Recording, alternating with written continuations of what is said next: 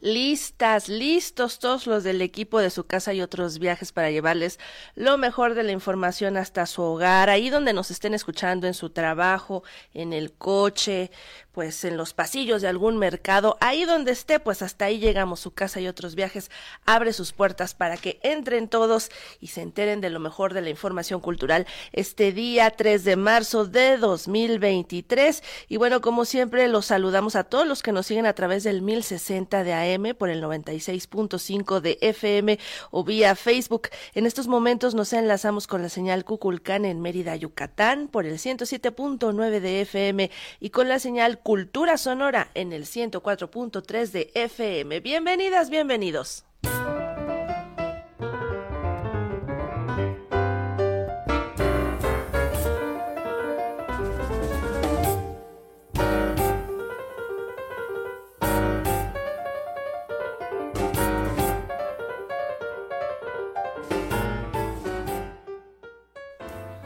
Develan billete de lotería que reconoce a cantautores por su compromiso con la lucha social en México.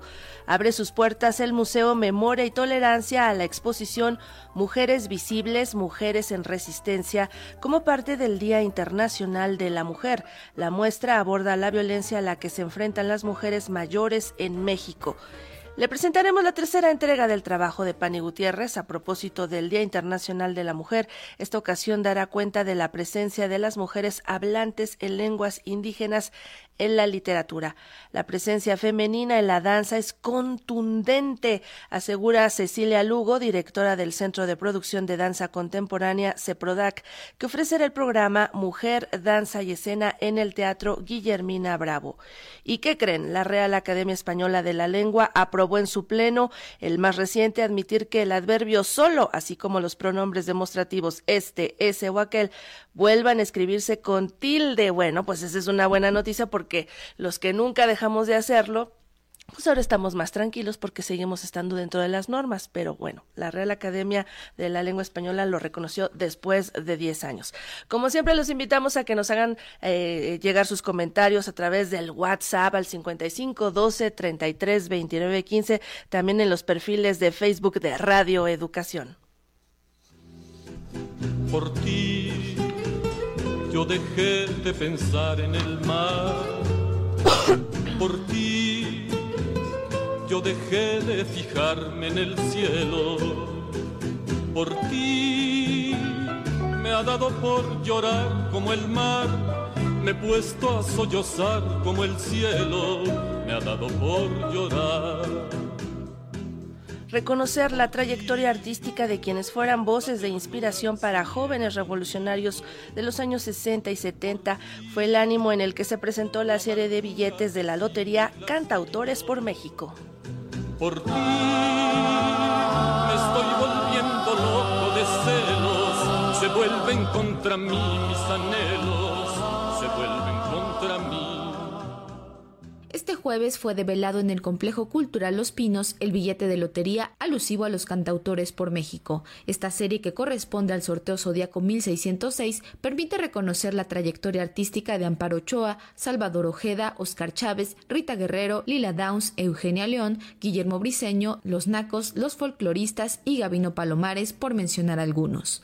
De acuerdo con la directora general de la Lotería Nacional, Margarita González Arabia, luego de que se presentaran billetes dedicados a figuras como Rosario Ibarra de Piedra y Conchita Calvillo, ahora es el momento de reconocer a estos cantautores cuyo trabajo artístico fungió como fuente de inspiración para muchos jóvenes revolucionarios de los años 60 y 70, mismos que compartían el entusiasmo por cambiar al país. El músico Gavino Palomares señaló que este billete conmemorativo permite reconocer a muchos de sus compañeros que han dado su vida y su esfuerzo en la música. El homenaje justo merecido, necesario para nuestros muertos, para todos estos cantores que han dado su vida, que han dado su esfuerzo, que han dado tantas cosas y nunca fueron reconocidos, tantos compañeros que incluso murieron por estar cantando, tantos compañeros que nunca tuvieron un contrato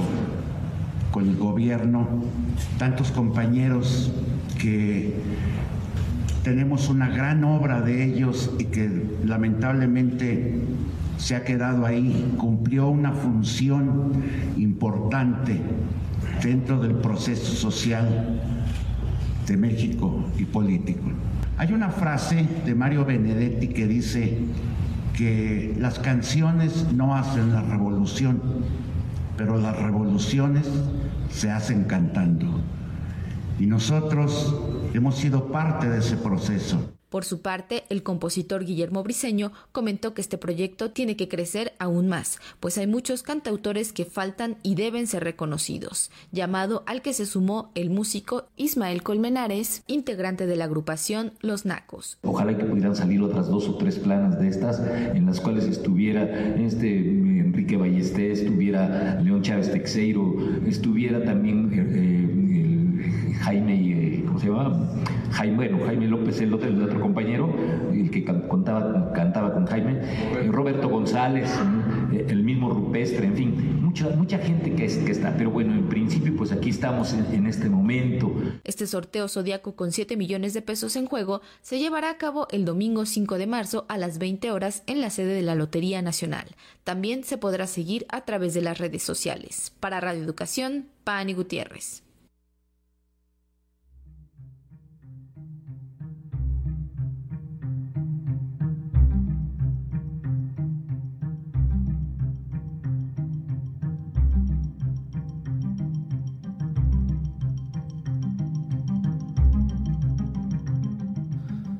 En el Museo Memoria y Tolerancia ayer se inauguró la exposición Mujeres Visibles, Mujeres en Resistencia, que documenta la violencia y la discriminación en contra de las mujeres adultas mayores.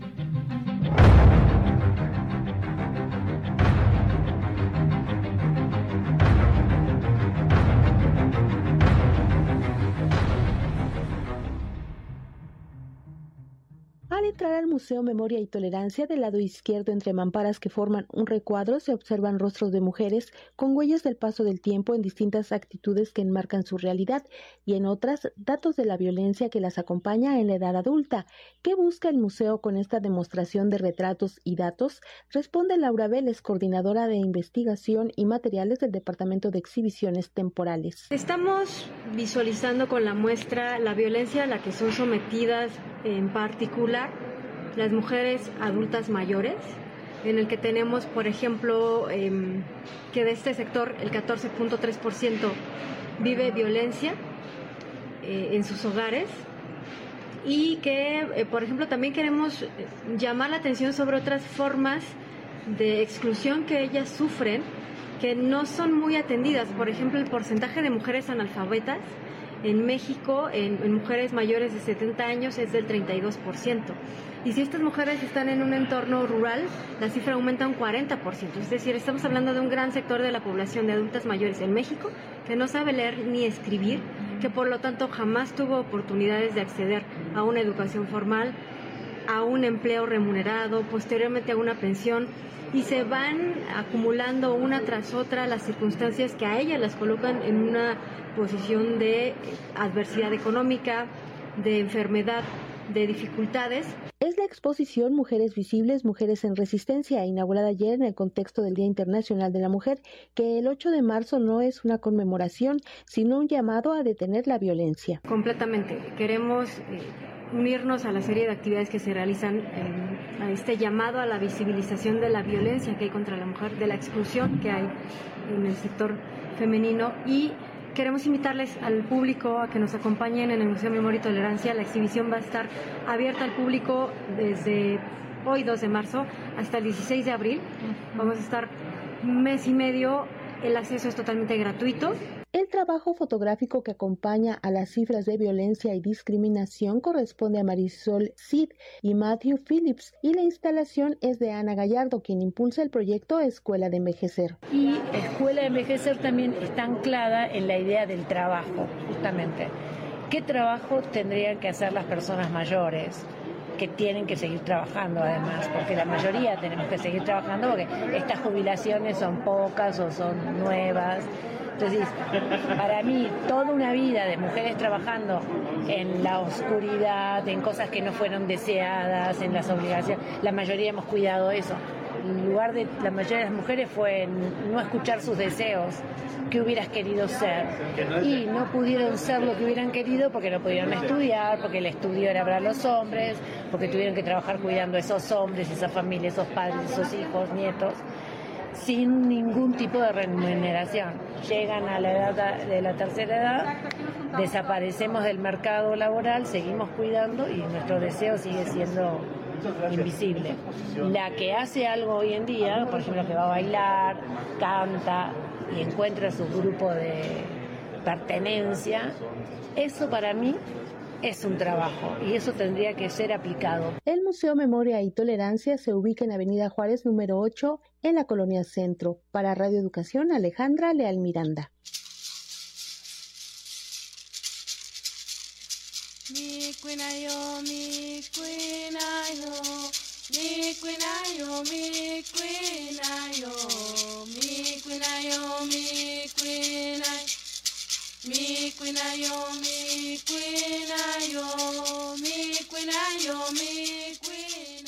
Los idiomas dominantes han relegado a las lenguas indígenas y ante este panorama, algunas autoras han luchado para destacar la diversidad lingüística en ámbitos como la literatura, tema al que está dedicado nuestro tercer capítulo de Mujeres en la Cultura y las Artes.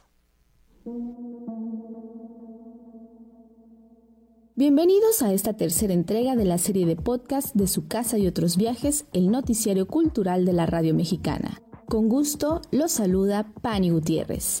Anteriormente les hablé un poco sobre el panorama literario y la presencia de las mujeres, pero en esta ocasión corresponde abordar un tema que se ha fortalecido en los últimos años y que ha sido discutido a nivel internacional en foros como la Conferencia Mundial de la UNESCO sobre Políticas Culturales y Desarrollo Sostenible, Mondiacul.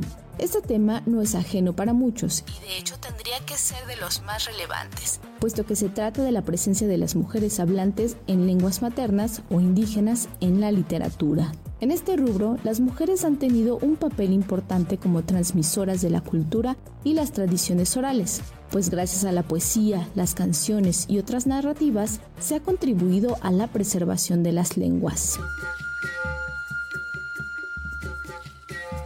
Sin embargo, la imposición de los idiomas dominantes ha llevado a la marginación a la literatura en lenguas maternas o indígenas, dejando de lado la diversidad cultural y lingüística. Si bien al inicio de esta serie de podcasts hablamos de los porcentajes mínimos de las mujeres en la literatura, sumando el elemento de las lenguas indígenas, este se reduce a escasos nombres de autoras. Pero esa mirada literaria ha logrado ganar terrenos y reconocimientos a nivel local, nacional e internacional. Un ejemplo es Juana Peñate Montejo, quien fue ganadora en 2020 del Premio de Literaturas Indígenas de América. Durante la ceremonia de premiación, señaló que a través de la poesía en lenguas indígenas se habla de la realidad y el momento. La poesía dice que no existe nuestras lenguas como tal, y yo les digo que sí existe. Tal vez no con ese nombre de poesía, tal vez tiene otra concepción. La poesía en nuestros pueblos y comunidades indígenas es como la palabra sagrada, el canto sagrado, el canto florido, la palabra florida. Eso es para nosotros la poesía. La poesía de los pueblos, como toda sabiduría de una cultura, tiene una visión del mundo, su cosmogonía, se transmite, se crea, se recrea y a la par habla de su realidad y su momento. Hace más de 500 años, los pueblos choles les fue arrebatado su libertad, su forma de ver y entender el mundo. Pese a ello, la esencia de la cultura permanece a través de su lengua. Hay una decisión colectiva de cambiar las cosas a través de la palabra, a través de la poesía, a través de los cuentos, a través de la oralidad. La poesía en la cosmovisión de los chañop siempre ha existido, aún en la oralidad, desde las conversaciones cotidianas hasta en el lenguaje actual. La escritora Mije Yasnaya Elena Aguilar ha referido en diversas ocasiones que el sistema occidental ha excluido a las mujeres de los procesos creativos y, en la literatura, hay un desvanecimiento sistemático de las mujeres. Por su parte, la poeta, socióloga y traductora Elisa Ramírez expresa que debemos acercarnos más a la literatura en lenguas indígenas en especial de las mujeres. Sí, es una manera extraordinaria entrar por Popol Vuh, entrar por Sagún, entrar por Nezahualcóyotl. Esos son de allá de entonces, es como leer el Quijote, como leer a Calderón de la Barca. Pero aquí y ahora hay que leer a Irma Pineda, hay que leer a Natalia Toledo, hay que leer a Celerina, hay muchísimos autores. Eso a nivel de poesía. Y me interesa muchísimo más porque son problemas vigentes, son problemas directos y son problemas que te muestran, sí, todo lo que sucede en este país de violencia. Irma Pineda tiene un libro que se llama La flor que se llevó y esta flor llevada es la virginidad de las muchachas violadas por los soldados. Entonces esto metido dentro de la poesía no solamente es un bello lenguaje, no solamente es una magnífica traducción, no solamente es excelente poesía, sino también es un estar aquí y ahora en lo que estamos. Y una denuncia en voz muy alta. Los viejos escritores en náhuatl que ahora tienen 70, 80 años, este, son casi todos hombres. Yo no conozco a ninguna poeta en náhuatl, pero la segunda, tercera generación, en cambio los zapotecos sí son más mujer-hombre. Elisa Ramírez refiere que aun cuando hay nombres como Briseida Cuevascop, Irma Pineda, Enriqueta Lunes, Celerina Sánchez, Natalia Toledo o Sol Semó, leerlas resulta un reto porque son escasos los espacios de publicación las traducciones son reducidas y la distribución no es suficiente para fortalecer a nuestra literatura en lenguas maternas o indígenas. Hay muchísimas gentes que hablan las lenguas indígenas y que no las pueden escribir y no las pueden leer, particularmente cuando son lenguas complejas. Hay distintas complejidades de lenguas.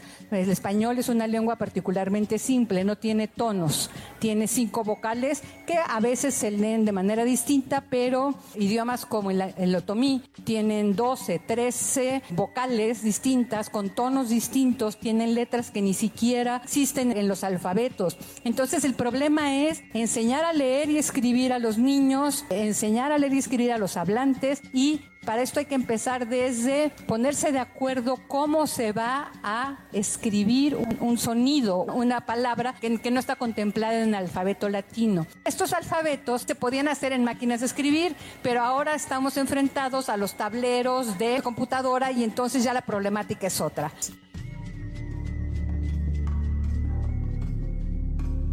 Con esto concluye nuestro tercer capítulo y cerramos con el tema de la presencia de las mujeres en la literatura, más no el de las lenguas indígenas, pues en nuestra próxima entrega hablaremos de las mujeres y la música en las lenguas originarias. Para Radio Educación, Pani Gutiérrez.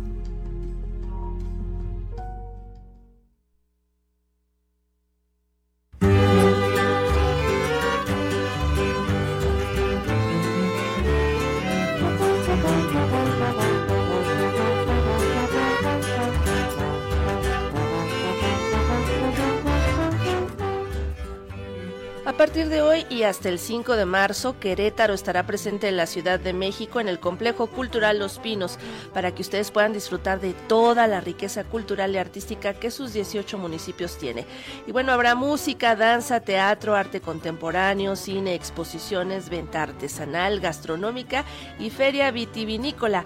Y para darnos los detalles de las actividades que se llevarán a cabo como parte de Querétaro en Los Pinos, pues damos los muy buenos días al maestro Rodolfo Rodríguez Castañeda director de exposiciones del Complejo Cultural Los Pinos. Rodolfo, ¿cómo estás?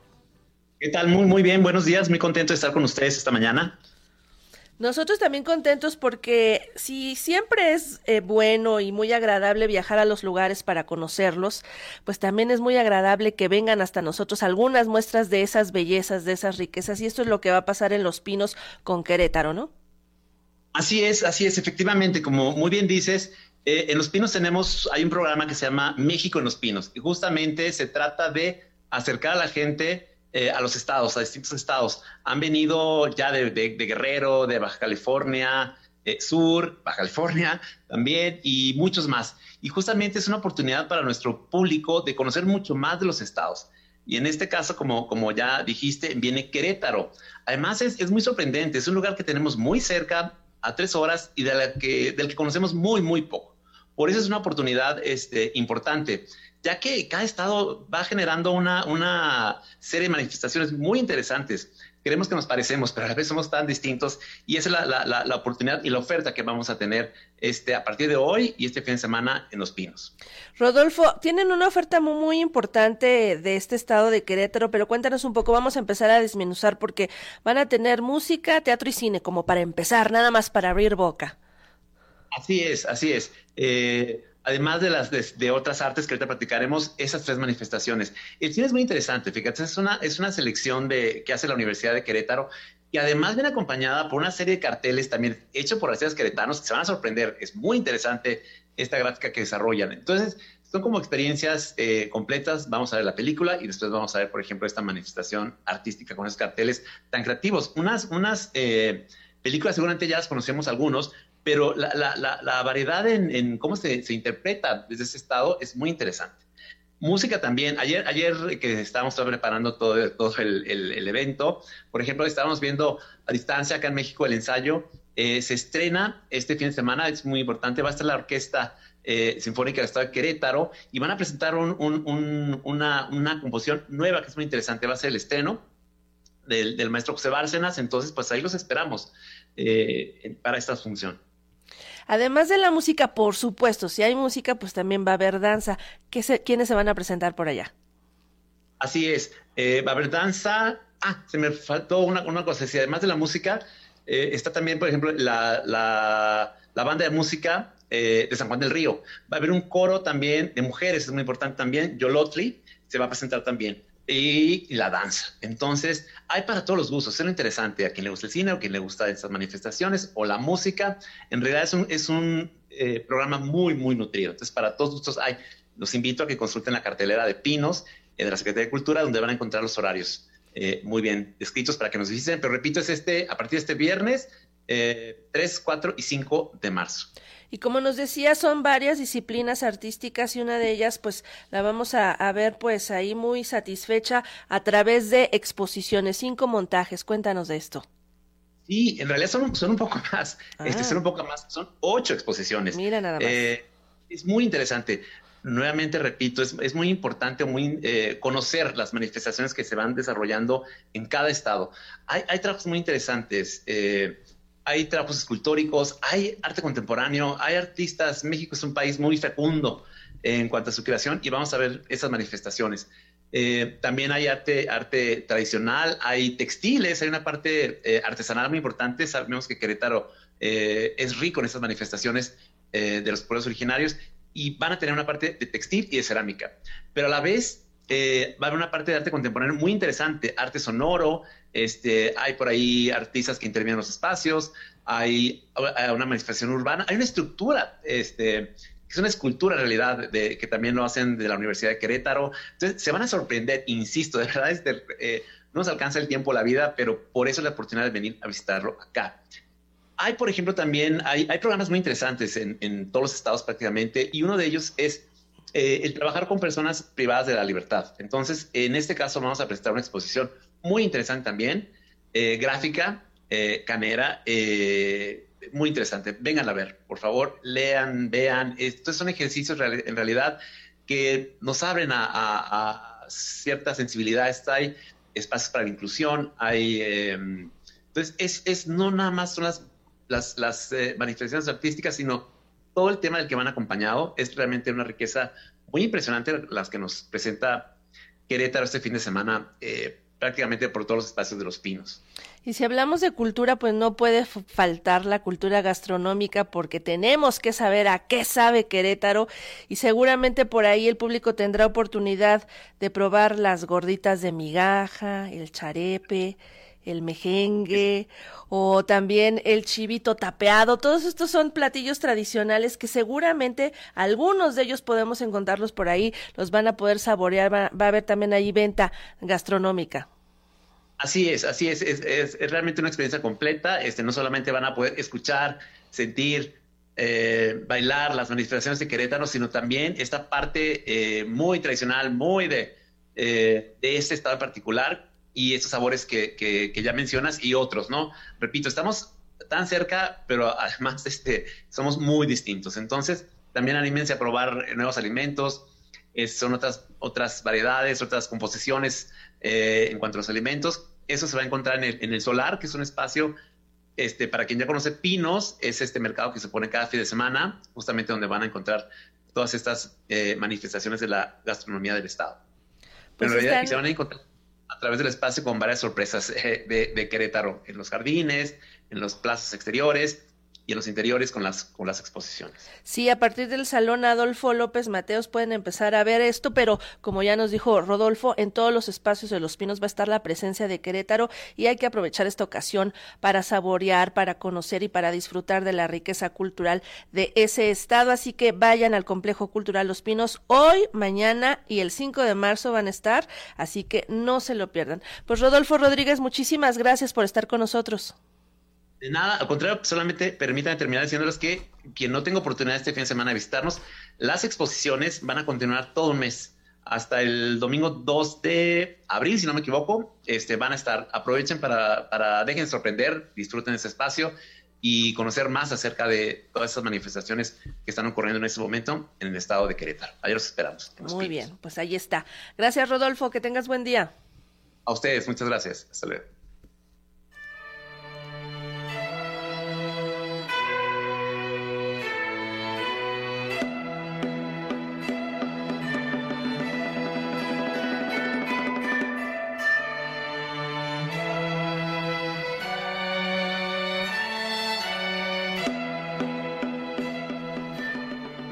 El Centro de Producción de Danza Contemporánea abre la temporada Universos Femeninos con el programa Mujer, Danza y Escena, con funciones hasta el 5 de marzo en el Teatro de la Danza Guillermina Bravo.